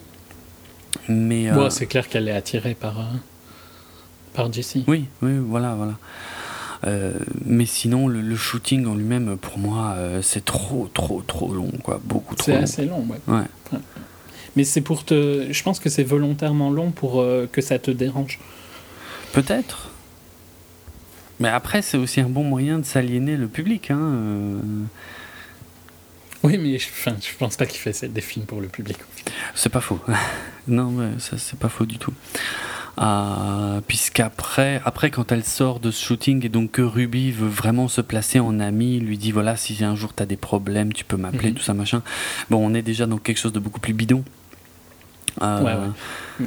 Mais il y a la scène euh, à l'hôtel que qui sort de nulle part, avec le cougar. Ouais, mais c'est ça en fait. C'est après, bon, après elle sort avec son petit copain. Ouais, son copain, ça sert à rien. ça, ça, sert à rien du tout. On est d'accord. Hein. C'est lui qui a il, fait. Il pourrait ne pas exister, lui, franchement. Ouais, ça change que dalle. Franchement, euh, c'est euh, l'histoire du shooting que lui a fait, dont il voudrait entendre parler, alors que quelques scènes avant, on a su qu'en fait, euh, apparemment, il trouvait le shooting à chier. On s'en fout, ça n'apporte rien du tout. Et effectivement, donc cette scène du motel où elle est effrayée de, de, de re-rentrer dans sa chambre parce qu'il a l'air d'avoir quelqu'un et on se rend compte que c'est un cougar. Ça sort de nulle part. Oui. Pourquoi est-ce qu'il y a un cougar dans sa chambre? Ouais, c'est ça, je comprends pas. Parce qu'elle a laissé les fenêtres ouvertes. Enfin, je- ouais. Ouais, mais enfin, putain, c'est vachement inquiétant, quoi. Euh, oui, oui. Genre, tu laisses la fenêtre ouverte, il y a un cougar qui arrive dans la chambre. Je sais pas. C'est enfin, c'est normal, pour... ça leur paraît pas bizarre qu'il y ait un cougar euh, en plein Los Angeles? Ça a pas l'air, en tout cas, Keanu Reeves, donc qui est le. Ça a pas l'air de les inquiéter à mort, Ah, tu vois, qu'il y ait un cougar. Au contraire, Je il- trouve ça quand même super bizarre. Bah oui. Parce qu'il est limite déçu en fait quand il se rend compte que c'est un cougar. C'est ah ouais, Oui. c'est juste ça. Bon bah c'est bon, tu nous as fait ça, chier. c'est clair, c'est chelou. c'est chelou. Bon, ouais. Non, enfin, moi je trouve ça super bizarre. hein. Et on reviendra jamais dessus, hein, Non, quasi. non, c'est presque Ils vont pas. parler des dégâts qui, que ça a fait dans la chambre deux, trois fois, mais rien à foutre du fait qu'il y avait un cougar dans la putain Ouais, de chambre. ouais, fait. Alors je sais pas si c'est normal ou pas, mais moi ça me paraît pas normal du tout. Genre ça m'inquiéterait à mort. Ouais, je suis d'accord. Je suis d'accord. Genre tu putain tu laisses la chambre, la fenêtre ouverte, euh, tu te fais défoncer la nuit par un cougar, Mhm. c'est cool. C'est spécial. Euh, bah après la grosse scène, c'est donc le casting euh, pour la lingerie, je crois. hein. Ouais, enfin où elles sont toutes en lingerie. ouais. Ouais. Je, pense, je pense pas spécialement que c'est pour de la lingerie. hein. Je pense que c'est Ah ouais juste comme ça que les castings Ah, se passent. peut-être, peut-être. Ok. Et euh, donc il y a, y a Jessie et puis Sarah, donc une de ces deux euh, concurrentes. Et là, c'est pareil, c'est tellement long. On- franchement, c'est tellement prévisible comme scène, quoi, que, que, que Sarah va pas être prise et que, et que Jessie euh, va éblouir tout le monde, notamment le directeur Ouais. du casting. Alors que visuellement, je trouve pas que ce soit le cas. Bah non, mais c'est là où euh, c'est le problème du casting, Mhm. je trouve. Parce que hum, elle n'est pas incroyable. Enfin, elle, est très jolie. C'est si chiant, hein, de, tu vois, de dire qu'elle oui, est pas incroyable parce que euh, elle reste sublime, mais elle est pas plus belle que les autres, quoi. Ouais. Je dirais même que presque un peu moins à, à certains moments. Il, il en l'a dit assez souvent, euh, Gigi et Sarah. Oui. Mais ici, au naturel, elle est, elle, elle est plus normale que elle, quoi. Mhm. Elle fait moins de modèles, en fait, tu vois. Oui. Et, et donc, de ce côté-là, c'est c'est ça qui me dérange un peu. Dans, je trouve que c'est un mauvais casting parce que si elle fait moins modèle, ok. Mais alors, ne dis pas que elle est censée être le modèle euh, parfait, tu vois. Ben ouais. Ouais, ouais. Parce que tu pourrais dire que justement, c'est son côté moins modèle qui est l'attrait. Mais. euh, Ouais, je sais pas, c'est bizarre. Mhm. Je sais pas, ils auraient gagné, je pense, à prendre euh, un vrai modèle au final pour le rôle. Peut-être. Tu vois, peut-être une fille style. euh, euh, c'est quoi la. Cara de Lavigne ou quoi, tu vois Ouais. Une fille avec un visage particulier. Euh, parce que ça aurait été plus réaliste qu'elle. d'avoir ces, ces réactions-là de genre du casting, tu vois, Mhm. je trouve. Et de toute façon, vu ce qu'elle doit jouer, euh, je pense que n'importe qui peut le jouer quasiment. Pas faux.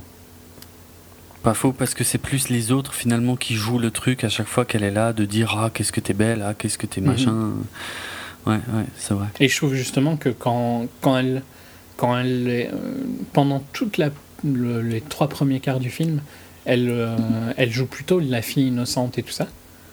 Et justement, quand elle change et qu'elle dit euh, elles sont toutes jalouses de moi, je suis parfaite et tout ça, Ouais. ça fonctionne pas non du tout. non ça sort de nulle part Hmm.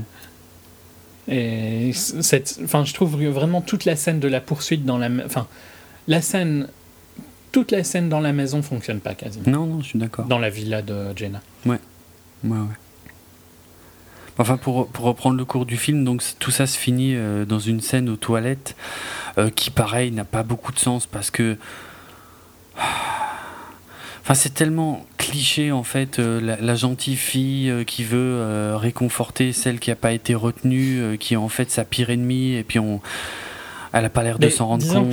je, je trouve pas que ce soit choquant à ce moment-là, tu vois, parce que ça va avec le perso de Jessie. Ouais, ouais, ouais, ouais. C'est justement la destruction de son perso, c'est au moment où elle est dans la piscine. Oui, oui, voilà, Enfin, ça arrivera beaucoup plus tard. Mais là, disons que c'est tellement évident de vers C'est on cliché va. que c'est comme ça qu'elle va réagir, mais c'est pas choquant, ça reste in character, tu vois. Ouais, ouais. Mais Mais je suis d'accord, c'est très cliché. il y a, je pense que, que, que Refn est, est content quelque part de cette scène parce qu'elle elle est annonciatrice de, de, de la fin du film. Mais ça va être tellement noyé pendant tellement longtemps. Tu sais, le, le fait que, que Jesse se blesse. Alors, déjà, on n'aura jamais la suite de ça parce qu'après, euh, ça pose aucun problème. Euh, et, euh, et que l'autre essaie de boire son sang. euh, bah, c'est- un petit teasing sur la fin du film, mais au final, à ce stade du film, on s'en fout parce qu'on sait pas, on sait pas trop si Sarah a juste pété un câble euh, momentané. Ouais. Ouais. Et on n'a pas l'impression que ça va beaucoup euh, affecter leur relation en fait, alors que ça Bah, devrait. Ça devrait, ouais. Ouais. Mm.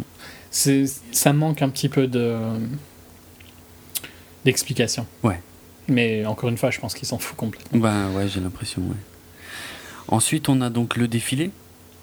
Euh, le défilé où là donc elle va être confrontée à l'autre, donc à Gigi, euh, où Gigi a tout ce discours euh, sur la, la- la- chirurgie cosmétique, enfin la chirurgie plastique pour pour garder son visage et tout, et qui, à qui à mon avis ne sert à rien du tout puisque tout de suite après il y a donc le le, le gars qui, qui vient dire à, à Jessie ok Jessica, elle va fermer le show. voilà, voilà, c'est toi qui seras le clou du, du, du machin et tout. Je pense que cette scène-là sert principalement à quand ils seront dans le resto, tu vois, pour Ouais, euh, amplifier euh, l'hu- l'humiliation. ouais, je vois, sauf que la scène du resto, euh, pour moi, elle est totalement inutile au film, quoi. Pff, ah, je suis pas vraiment d'accord, elle reste. euh, Elle est logique, hein. Bah, elle est logique, mais elle m'a pas intéressé. Je veux dire, elle apporte rien au film, quoi. Je dis, elle, elle ne fait que répéter des choses déjà établies, dans le sens où, euh, oui, euh, ok, c'est la beauté naturelle de la, de la jeune nouvelle qui, qui est en train de prendre le dessus sur les autres, qui se sont donné beaucoup de mal. Quelque part, on le sait déjà. Oui, oui, on le sait, mais c'est le- C'est l'humiliation. En fait, je trouve qu'elle est utile pour l'humiliation que Gigi, je pense, à ce moment-là. Hmm. C'est Gigi ou Sarah qui est là? Gigi? Euh, franchement, c'est Gigi. franchement, Ouais, je suis pas sûr. ouais. Euh, Elle sert pour ça, tu vois. Pour créer le- encore plus de, de haine, quoi. Ouais, ouais. Mais qui- qui est déjà établi dès la scène des toilettes pour moi. hein, Mais bon.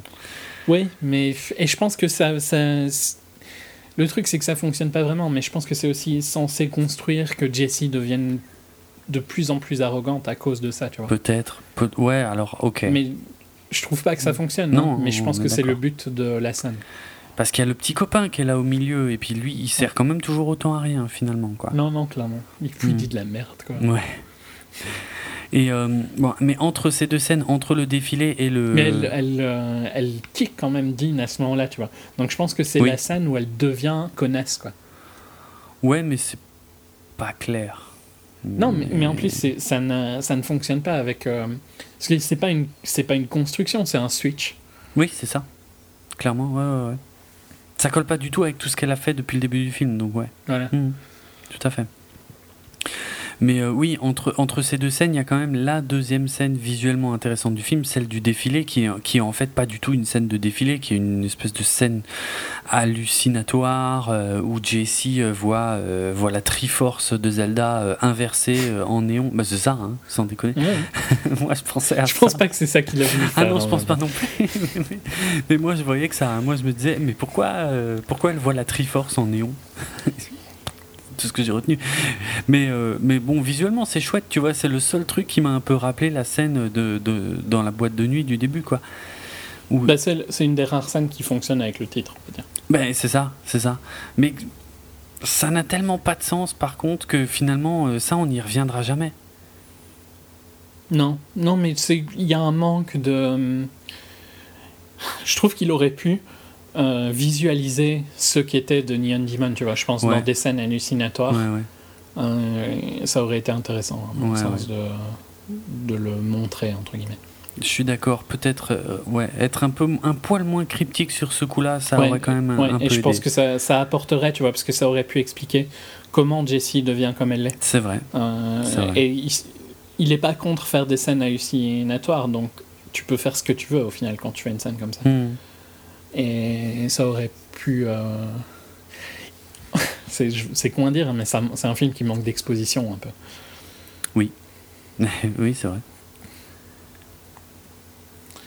Euh, bah ensuite, euh, il y a des scènes où là, je commençais vraiment à m'emmerder, mais très, mais. Ok, parce que moi, je trouve que la scène où elle a un cauchemar dans l'hôtel et puis qu'elle l'entend vraiment fonctionne assez bien quand même. Moi, j'ai pas compris en fait. Je veux dire, je voyais pas du tout l'intérêt à ce stade du film de nous parler de ça. Ok, elle a peur de, de Keanu Reeves, euh, mhm. mais qu'elle fasse un cauchemar où il rentre dans la piole, où il lui fait avaler un couteau. Ouais, enfin, c'est ultra symbolique. Euh. Ouais, voilà, ok, ça traduit sa, sa, crainte de Keanu Reeves, mais Keanu Reeves, dans, dans ce film, on s'en fout. C'est un personnage ultra secondaire.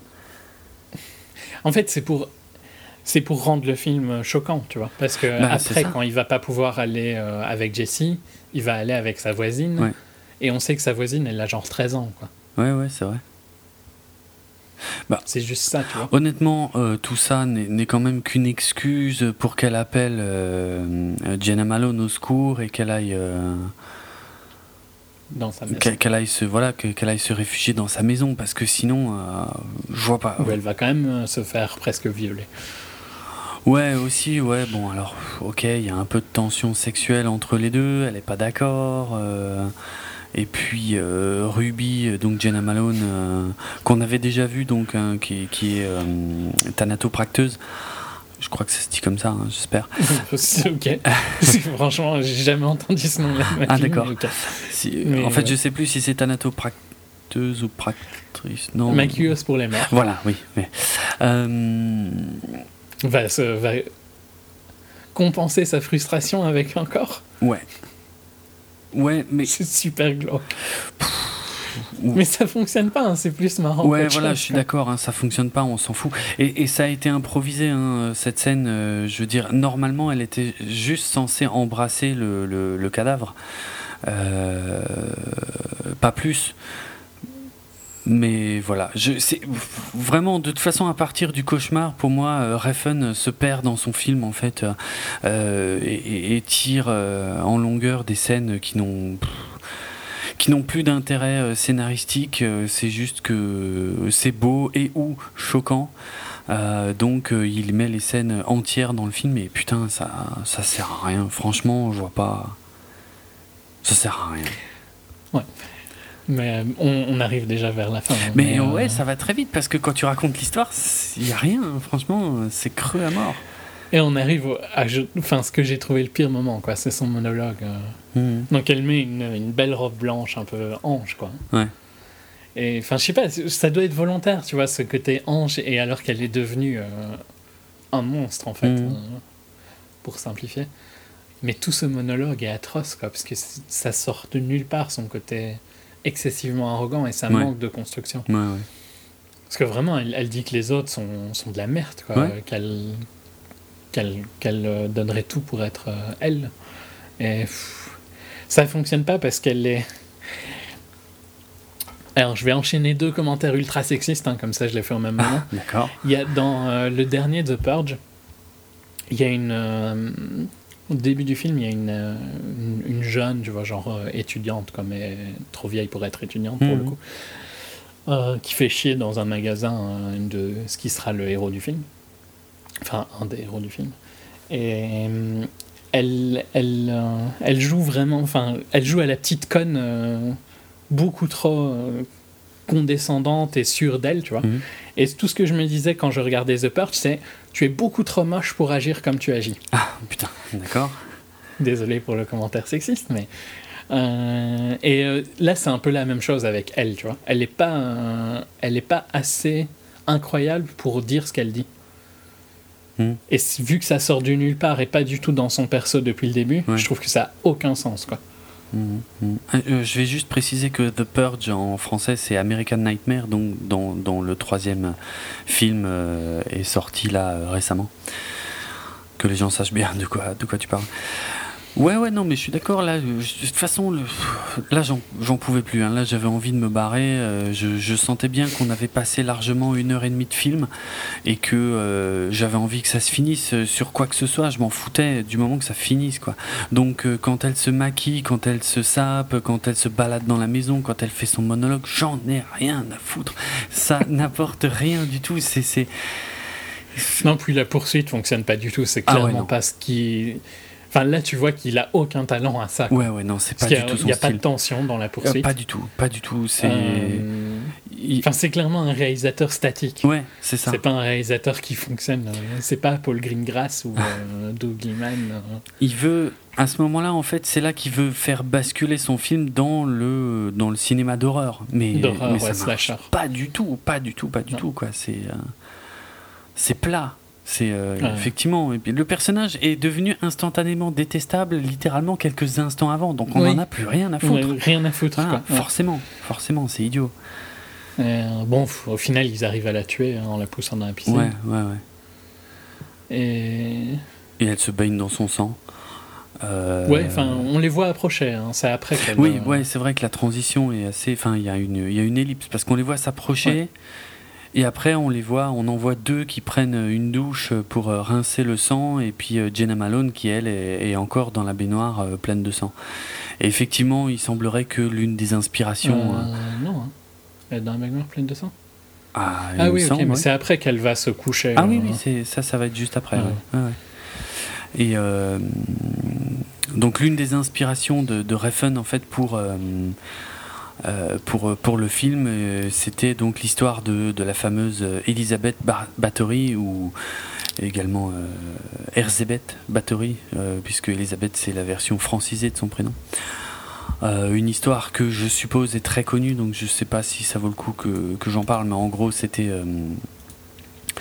je suis en train de chercher dans quel pays c'était. En Hongrie. Voilà. En, Hongrie, donc une, une, noble en fait qui était euh, qui faisait enlever euh, des, des, jeunes filles en fait dans la région et, et qui se baignait dans leur sang parce qu'elle était persuadée que ça que ça maintenait en fait sa beauté, que ça maintiendrait en tout cas sa beauté et sa jeunesse éternellement. Euh, et, ça, c'est très mal fini, euh, puisqu'elle a, elle a été euh, emmurée vivante dans son propre château. voilà. Il y a, d'ailleurs des films hein, qui, parlent de ça. Il y en a même un qui était vraiment sympa. alors putain, maintenant, évidemment, je crois que c'était, ça s'appelait La Comtesse un film de et avec Julie Delpy ainsi que Daniel Brühl qui était vraiment sympa.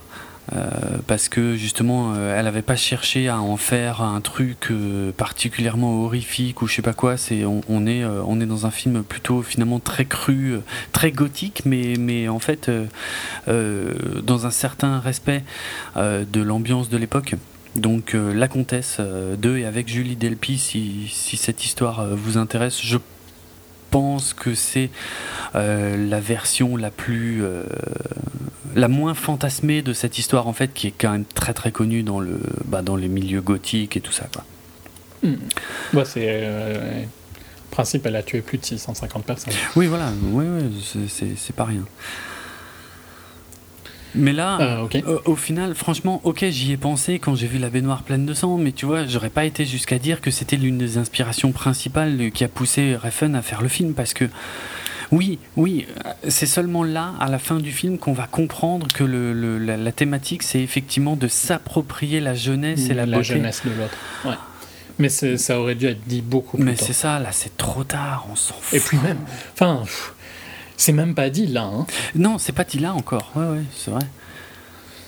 Euh, Puisque après, après, on a la fameuse scène donc, de Jenna Malone euh, allongée euh, donc, dans, dans l'obscurité, qui est nue, qui écarte les jambes, qui dit des choses dont je me souviens pas forcément très bien. Non plus. Et Mais je pense pas qu'elle dit quoi que ce soit que tu es censé vraiment comprendre. Oui, oui. Et avec une énorme mare de sang euh, qui sort de son sexe. Shining. Euh, ouais, putain, excellent. Euh, j'ai pas pensé à Shining, à Shining pour être franc. Oh, c'est un peu hein, quand même, parce que c'est vraiment. le flow, quoi. Oui, oui, mais c'est, mais en fait, moi, ça m'a limite sorti de la scène, en fait. C'est, c'est too much. Hein. Mais je comprends pas la scène de toute façon. Je, je comprends même pas. Elle sort de nulle part. Elle, elle existe juste parce que euh, il avait envie de la faire. Oui, voilà, clairement, clairement, parce que je, je, je vois pas ce qu'elle exprime. Euh, elle, elle est purement visuelle, mais.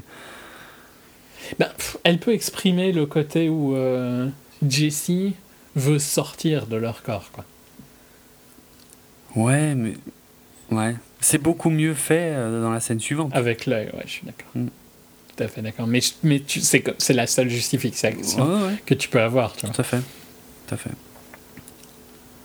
Bon. Euh, ouais. Et donc, ben, donc euh, on arrive au jour suivant. Bah, on arrive à l'épilogue voilà, du film où on est. Euh, et donc là, c'est très surprenant parce qu'effectivement, moi, je m'attendais à ce que le film se finisse et que je puisse enfin rentrer chez moi. Et, et, non, là, il faut qu'on qu'on assiste. Mais vraiment, au début de la scène, je comprends pas. Je me dis, mais attends, qu'est-ce qui se passe là?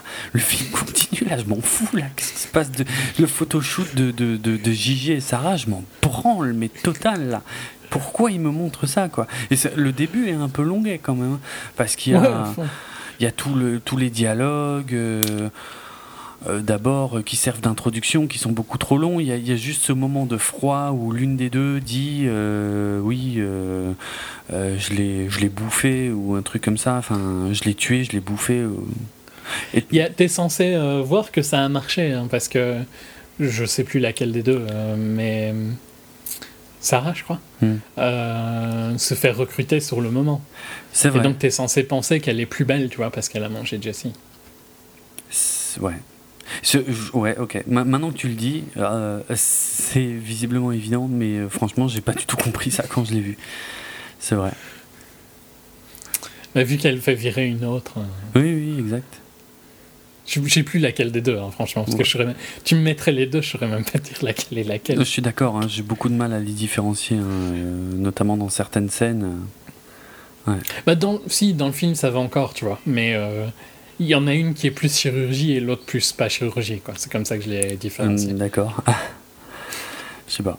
Mais je, ne saurais même plus dire laquelle des deux est laquelle. Genre leur prénom, tu vois, j'ai aucun souvenir. Ah, ah, oui, moi si j'avais pas le, le, résumé Wikipédia sous les yeux, là je saurais pas dire laquelle euh, se sent mal euh, pendant. Ah oui, non, clairement. Voilà, ça j'aurais pas su. Hein. Donc c'est Gigi en l'occurrence. Et, et, là c'est pareil, tu vois, je comprenais pas. Hein. je me disais mais qui, qui. Mais je crois que Gigi c'est justement celle qui est plus euh, chirurgie. Ah ouais? Ouais. C'est chirurgie qui vomit l'œil. Et c'est naturel, on va dire, qui vomit pas l'œil. Je... Bon, mais parce que ça dure quand même assez longtemps, je veux dire. Ah oui. Euh, le, plan, effectivement, où elles sont toutes les deux droites comme des piquets. Euh, alors ça, c'est un plan à la Refn. Là, je suis d'accord avec toi. Ah, clairement. Ouais, c'est assez joli même. Les contrastes. Euh. Mais par contre, quand, quand, quand, tu sens, quand tu comprends qu'une des deux commence à être malade, c'est un peu long. Et je me disais, mais comme, comme dit, là, je suis complètement perdu dans le film, tu vois. On a, on a perdu euh, la référence, on va dire, euh, de la narration du film qui était Jessie jusque-là. Donc là, je mhm. comprends plus rien de ce qui se passe, en fait. Je, je sais pas pourquoi je suis en train de regarder. Euh, perdu. Voilà, je suis vraiment perdu. Et il y en a une qui se sent mal et je me disais, mais qu'est-ce qui. Elle va chier là au milieu ou... Non, mais c'est. Elle va vomir. mais je sais pas. Je sais pas, c'était pas. Je comprenais plus du tout ce que j'étais en train de voir, quoi. Et effectivement, elle se barre. Euh, et puis elle va vomir un œil. Alors, waouh, gros choc, machin, elle vomit un œil. Moi, j'aime pas les yeux, hein, donc ça me dégoûte méchamment. ok.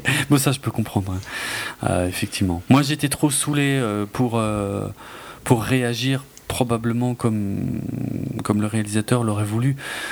Mais ok, c'est un peu surprenant, mais en fait, moi, c'est ça. Ça a juste pas dépassé ça. En fait, c'est oh, elle a vomi un œil. Bon, ok.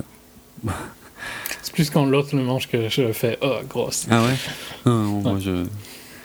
T'es insensible, t'as pas de cœur, on sait Oui, je sais, mais, mais et, en plus de ça, euh, comme dit, j'en avais vraiment ras-le-bol. Et puis, euh, c'est bon, j'ai compris en fait finalement que ce qu'elle a dit avant, euh, c'était pas une image, c'est que vraiment elle la bouffe et qu'elle n'a aucune pitié et que même pour sa ah copine. Oui, c'était vraiment.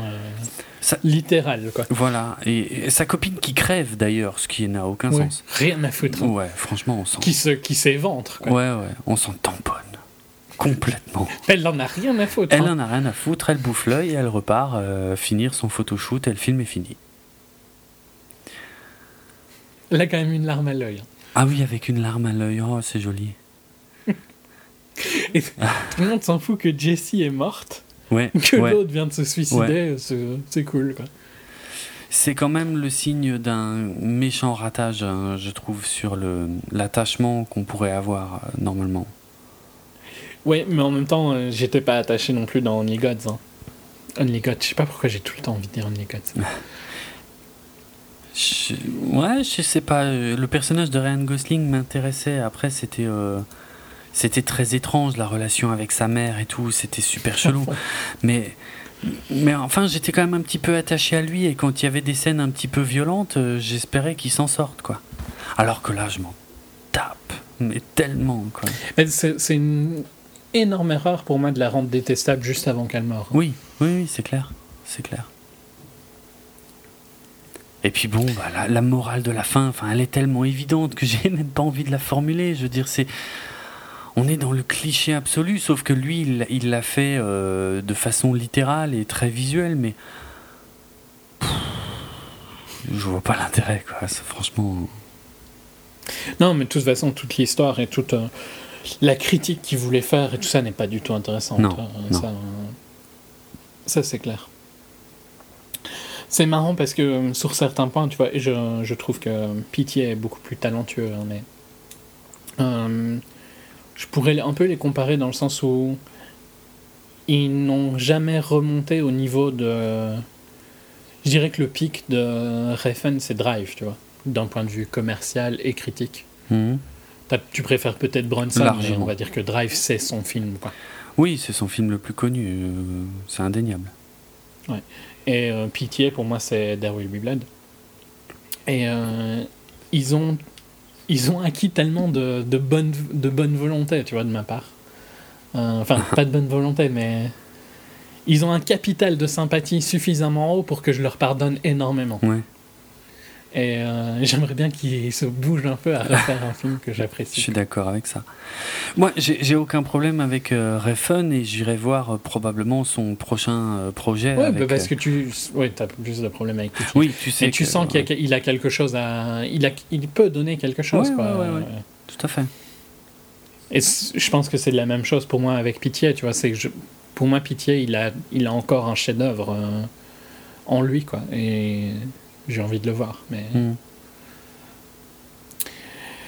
dans un sens, j'ai l'impression presque que c'est des gens euh, qu'il faut contrôler un petit peu. Tu vois. Ouais, ça leur ferait pas de mal parce qu'ils se perdent un peu. Je, je, je, je veux bien croire qu'ils aient une vision, qu'ils aient des envies et tout machin, mais quand ils ont le nez dedans et pendant qu'ils sont en train de le faire, je crois qu'ils se perdent dans leur projet.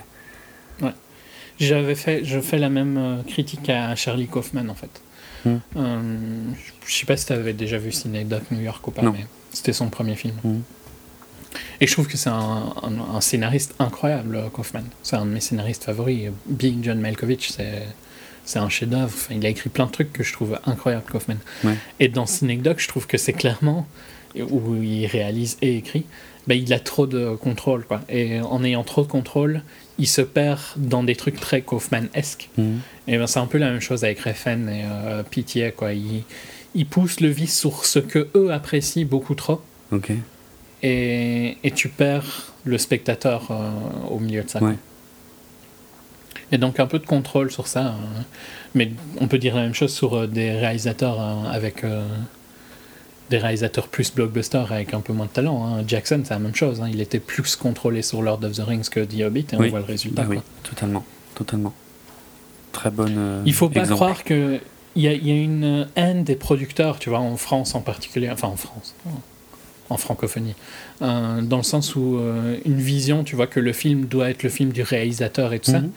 Mais c'est pas vraiment le cas. Le, le producteur, il est là aussi pour donner quelque chose. C'est pas que quelqu'un de connard, quoi, un producteur. Il y y a des producteurs connards, mais il y a aussi des producteurs qui permettent que le film soit bon. Ah, tout à fait. il faut pas voir il faut pas penser que l'auteur a toujours raison quoi tu vois Mhm. et c'est un peu le, le vice d'un truc comme euh, de Jackson avec le Hobbit mais de Refn dans Neon Demon c'est la même chose Ouais. dans Only God hein.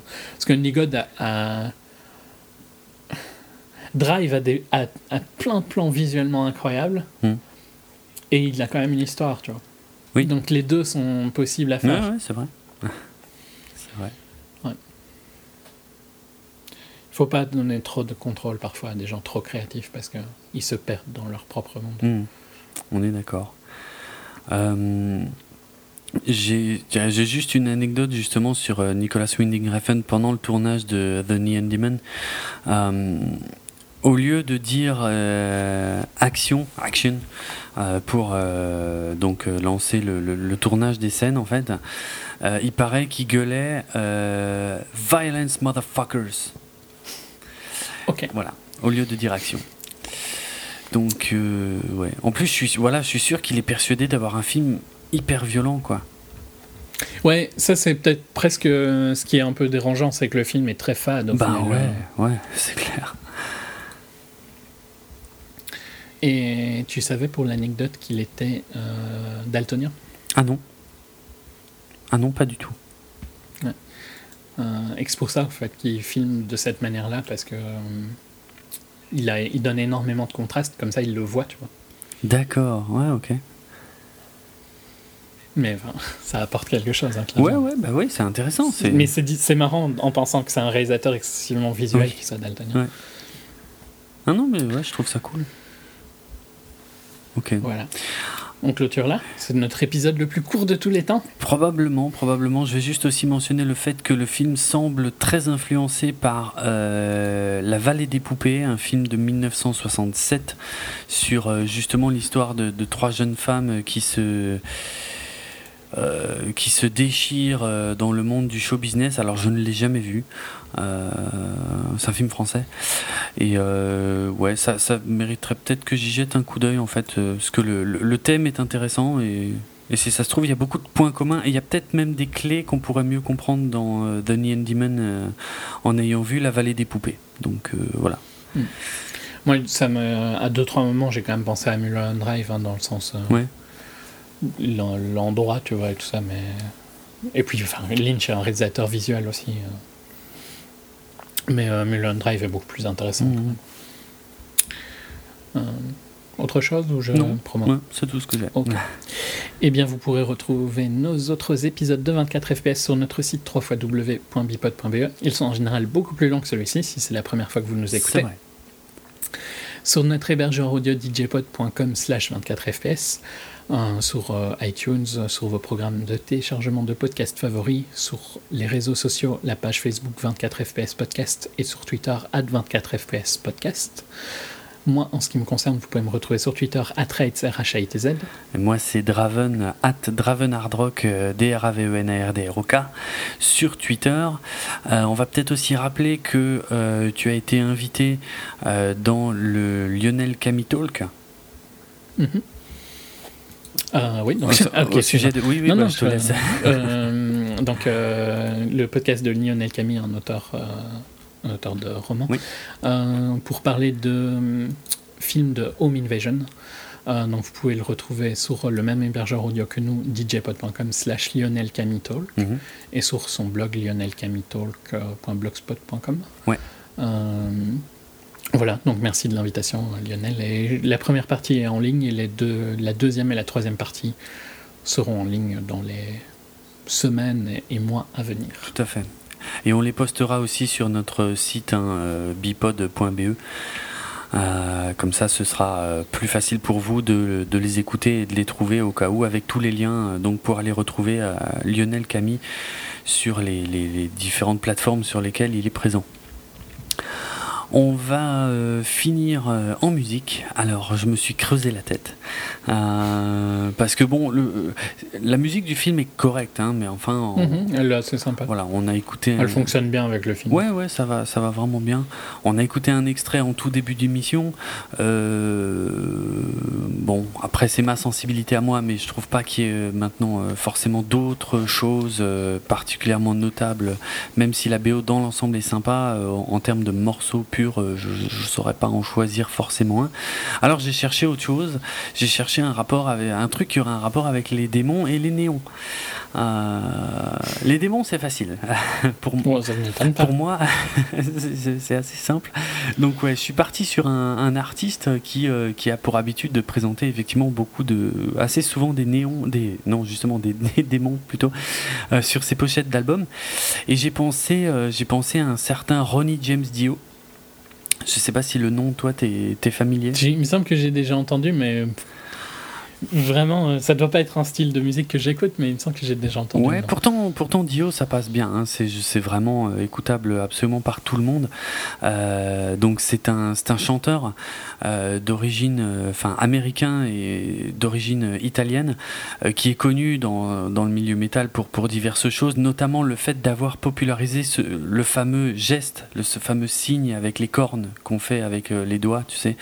Voilà, c'est parce que c'était sa grand-mère en fait qui le faisait euh, c'est quelque chose de assez oh. euh, répandu en Italie. Hein. Ça, sert à repousser le mauvais œil ou à lancer euh, le mauvais œil, en fait, selon, selon l'intention. Et puis, bah, il trouvait que ça faisait classe parce que ouais, ça fait un peu les, cornes du démon. Il a commencé à faire ça sur scène et c'est devenu aujourd'hui un, un, signe. Bah, voilà quoi qui enfin, ultra voilà synonyme du métal et qu'on voit aussi parfois dans d'autres genres de musique. D'ailleurs ça, par contre ça m'échappe un petit peu enfin bref. Donc voilà ça c'était juste pour l'anecdote. Euh, il a fait, euh, bah, tant que je parle de Dio, euh, il a fait quand même des choses très très connues. C'est-à-dire, même si vous n'avez jamais écouté euh, ce qu'il a fait avec les groupes Health, Rainbow, Black Sabbath, sa carrière solo en tant que Dio, il y a, je vous parie, qu'il y a une chanson pourtant euh, chantée par Ronnie James Dio que vous connaissez absolument tous. Euh, il s'agit du titre Love Is All de Roger Glover euh, et merde, je sais plus le nom exact du groupe. Roger Glover, Roger Glover qui était le, donc un ancien bassiste de Deep Purple. Love Is All, je vais. Si je dis que c'est la, la chanson de la pub Sironimo, je pense que tout le monde voit de quoi il s'agit. Mais c'est pas, c'est pas une chanson qu'il y a dans Love Actually c'est pas impossible. Euh, là, ça mérite vérification, mais je, je vais difficilement pouvoir faire ça là maintenant en live. Mais c'est pas impossible. Mais euh, c'est une chanson, tout le monde connaît le clip. Il y a des grenouilles, il y a des animaux qui chantent et tout. Euh, bref, enfin voilà. Pour ceux qui l'ignoraient, en tout cas, c'est Ronnie James Dio qui chante donc ce morceau extrêmement célèbre, qui n'a rien de métal du tout.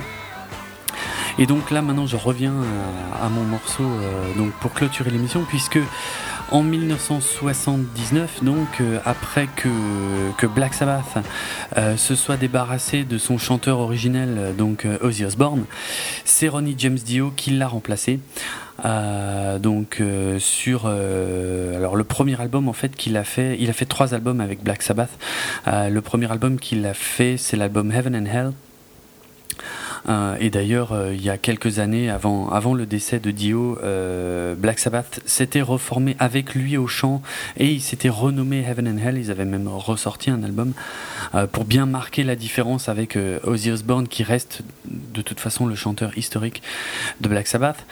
Et, donc voilà, en, en, 1980, ils ont sorti ce premier album avec Ronnie James Dio au chant, nommé Heaven and Hell, avec un morceau qui s'appelle Neon Nights. Donc voilà, c'est le seul truc que j'ai réussi à trouver euh, pour faire le lien entre les néons et les démons. Euh, c'est le titre Neon Nights donc euh, qui apparaît sur l'album Heaven and Hell de Black Sabbath, un titre qui a été enregistré à Paris d'ailleurs qui, ça fait partie des titres les plus connus hein, de, de, la période Dio de Black Sabbath. Euh, et il faut savoir que ce titre euh, avait été enregistré à la va-vite en fait euh, pour, pour compléter l'album. En fait, il y avait encore assez de place, il y avait encore un peu de place, on va dire, sur le vinyle, sur une des deux faces du vinyle. Et donc, ils avaient enregistré ce truc. Composé à la va-vite, enregistré à la va-vite, et puis c'est devenu un des titres phares euh, de Dio au chant. Donc voilà, je vous laisse avec Black Sabbath version Ronnie James Dio et le titre Neon Nights de 1980. À bientôt tout le monde allez au Cinoche. Et on se retrouve bientôt. Je sais pas trop encore pourquoi, parce que, euh, ben, comme on. Un HS, à mon avis. Un HS, ouais, il y a, y a, moyen, parce que, encore une fois, on a un petit problème cette année de qualité de film euh, qu'on voudrait aborder. Non, mais globalement, c'est quand même pour euh, clôturer sur ça, mais c'est vraiment une année de merde. Ouais, franchement, c'est. Parce qu'il y a, y a quasi pas de films qui m'ont marqué. Ouais, pareil. L'année dernière, à ce moment-ci, il y avait eu Ex Machina, Mad Max. Enfin, c'était. Je suis d'accord qu'on a enchaîné deux très bonnes années, hein, mmh, pas oublier. Mais là, euh, c'est dur. J'espère que la deuxième partie de 2016 va être euh, meilleure. J'espère aussi, parce qu'on est un peu embêté là en ce moment pour vous proposer des émissions avec du contenu euh, digne de ce nom, mais faute à l'actualité. Donc voilà. Bref, consolez-vous avec Black Sabbath, Neon Nights, 1980. À bientôt tout le monde. Allez.